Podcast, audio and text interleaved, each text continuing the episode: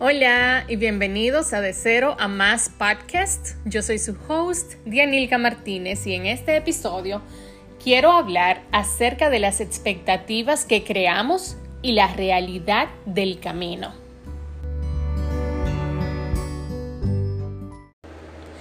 Hace ya varios años empecé el camino de organizarme económicamente y entendí que las finanzas personales eran mi prioridad. Comprender que vivir el día a día no me iba a dar el futuro de mis sueños, ese que existe en mi mente, a la hora de ir a dormir, fue maravilloso. Lo he dicho ya varias veces, mi ritual era cobrar y gastar. Sin embargo, preguntarte cada semana, ¿qué hice con mi dinero? O expresar que no sé lo que hago con el dinero, no es nada divertido. El momento lo es cuando gastas sin pensar en el mañana. Pero el sentimiento de culpa y escasez, cuando hay algo que quieres hacer y ciertamente no puedes, porque no sabes en qué gastaste tu dinero, es bastante frustrante. Por eso decidí cambiar. De hecho, he tenido que cambiar.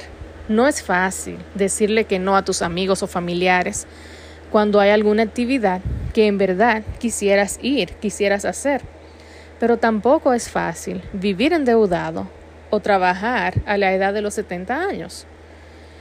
Me gusta compartir todo esto porque si bien es cierto, aún no estoy donde quiero estar, sí sé que es posible cambiar y ver resultados aún en poco tiempo. Sin embargo, hasta que no estés preparado para escucharlo, no le vas a poner atención por eso he decidido enfocarme hoy en lo que esperamos que suceda versus la realidad.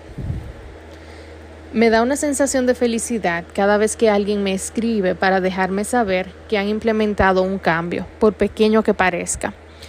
Una pequeña alteración puede dar grandes resultados, transformando nuestro camino y nuestro futuro. Yo personalmente empecé por gastar menos. Esa fue mi primera decisión, gastar menos. Y aún estoy en gastar menos. Decidí salir menos y pagarle más a mis deudas. Sin embargo, me siento en el mismo mosaico que cuando empecé. Deduje que para este tiempo iba a estar gastando lavishly en cosas materiales y cosas que según yo le dan valor a mi vida. Pero lo que ha pasado es que mientras más entiendo el dinero, más lo quiero cuidar. Y sí, yo dije en el mismo mosaico, pero no puedo evitar pensar en el hoyo que yo estaría hoy en día si no hubiese empezado a hacer esos cambios cuando inicié. Sin hacer ningún cambio, gastando como gastaba, solo viviendo el presente. Bueno, me lo disfruté, sí, es muy cierto, pero hoy sé que hay cosas que me hubiese gustado hacer diferente y por eso comparto mi historia, mis experiencias y actuales expectativas, que sé que van a continuar evolucionando mientras más me acerque a mi meta. Cuanto más cerca más se desarrolla mi manera de pensar y de ver las cosas, porque todo está conectado, entretejido. En la actualidad tengo dos trabajos, sin contar el de mi esposo. Uno de ellos sostiene nuestra vida actual y el otro las deudas, inversiones y ahorro. La pregunta a responder es, ¿puedo hacerlo como pensé, acorde a mis expectativas? Realmente no. La respuesta es que no. Debí estar sin deudas para este momento de mi vida, pero hay situaciones que se presentan y no esperan. El año pasado fue un año duro, difícil para mis finanzas personales, aunque al principio parecía que todo iba marchando muy bien. Mis expectativas eran unas, pero mi realidad fue otra. Para el primer trimestre del año del 2021, ya no tenía eh, deudas en mis tarjetas de crédito y lo decía boca llena. Poco sabía de lo que iba a acontecer en el camino. Según yo, tenía un plan perfecto. Sucedió que a mi puerta tocó una oportunidad bastante esperada. Quería formar una familia. Y un grant, algo así como un tipo de beca, al que había aplicado hacía algunos años, se me fue concedido para hacerme un IVF o inseminación artificial. Había aplicado a ese grant y sin estarlo esperando me llamaron para decirme que había sido seleccionada y que tan solo tendría que pagar por la anestesia y los medicamentos. No era como para decir que no, solo porque mis finanzas ya estaban tomando forma. Y me hice la inseminación artificial para principios de julio del 2021. No funcionó, pero si una experiencia de eso puedo compartir es que si yo no lo hubiese hecho, yo estaría preguntándome en este momento qué hubiese pasado. Y no, no me gusta mirar al pasado y ver que no tomé aquella decisión. Porque la verdad es que el arrepentimiento no me queda muy bonito, ni a mí ni a ti tampoco. Hoy prefiero mil veces estar pagando esa deuda a haber dicho que no. Poco tiempo después, se me presentó una emergencia familiar y me endeudé aún más, usando mis tarjetas de crédito y todos mis ahorros.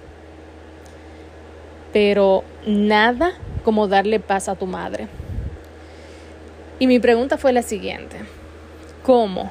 Si yo quiero arreglar mis finanzas en mis 30, voy a permitir que mi madre se endeude en sus 60. Ese ha sido el pensamiento más íntegro que he tenido en toda mi vida y no me arrepiento. Justo antes de todo esto, yo pude hacer un cambio de trabajo, aumentar mis ingresos y obtener mejores beneficios.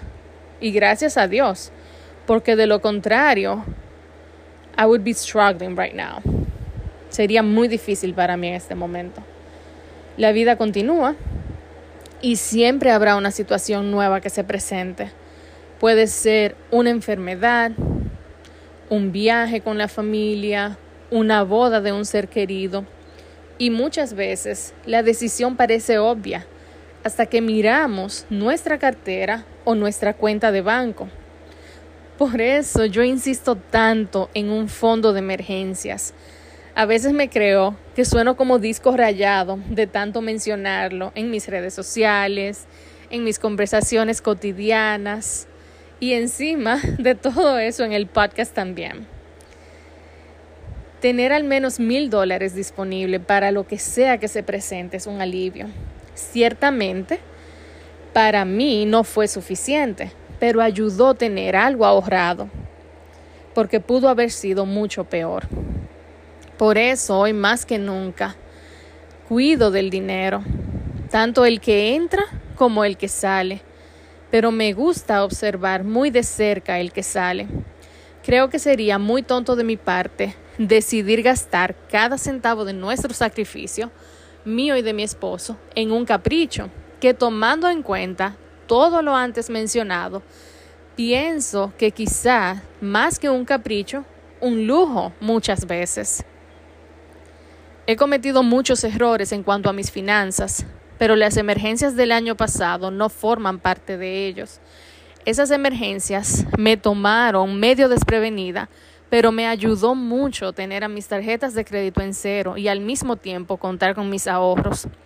En este momento me mueve saber que compartir lo que he aprendido, ya sea a través de la lectura, del estudio de las finanzas, y transmutando todo eso a mis experiencias puede ayudar a disminuir la desigualdad en el futuro. E insisto, debemos compartir esta información con todas las personas que están a nuestro alrededor e involucrar a los más pequeños. Es posible que hayas escuchado términos relacionados con el dinero y que piensas que sabes muy bien lo que significan, pero quizá solo superficialmente. Y yo sé esto porque eso me pasó a mí. Hay conceptos tan básicos como gastos, ingresos, ahorro, inversión, endeudamiento. Y esos conceptos tan básicos muchas veces no los manejamos al 100% y es necesario conocerlos para poder ir de cero a más. ¿Has visto cuánto ha subido la gasolina y los productos de primera necesidad en los últimos meses? No sé tú, pero mi salario no ha subido con la misma intensidad. Tanto así que siento que la inflación me mantiene estática muchas veces y no me permite avanzar. Tengo menos deudas, sí, pero el costo de la vida sube otra vez, como dice el merengue de Juan Luis Guerra, y el peso que baja ya ni se ve. Y eso retrasa mis planes, mis expectativas. Y te aseguro que la respuesta no es ni será jamás quedarme quieta. He escuchado en varias ocasiones que el movimiento es vida. Por eso, en vez de quedarme quieta y quejarme acerca del costo de la vida, que sube y continuará subiendo. Me preocupo por aprender a avanzar en medio de todo esto y tomo la decisión de trabajar más, ya sea en mi segundo trabajo o en el crecimiento de mi empresa. Al mismo tiempo decido educarme más y compartir más y más todo lo aprendido. Me revelo en salir adelante tomando muy en cuenta que la educación financiera es la clave para el desarrollo económico. Mientras mayor conocimiento financiero adquiere una persona, menor será la desigualdad. De este episodio, quiero que te lleves contigo que aunque los planes no se lleven a cabo como tú los anticipaste, parar no es una opción porque se van a, van a seguir presentándose más circunstancias y debemos darle frente, tienes que darle frente y seguir adelante. Esa es la actitud. Cambia el plan todas las veces que sea necesario y el objetivo solamente lo cambias cuando ya eso no represente algo que tú quieres, pero siempre que sea lo que tú quieres, ve por ello. Gracias.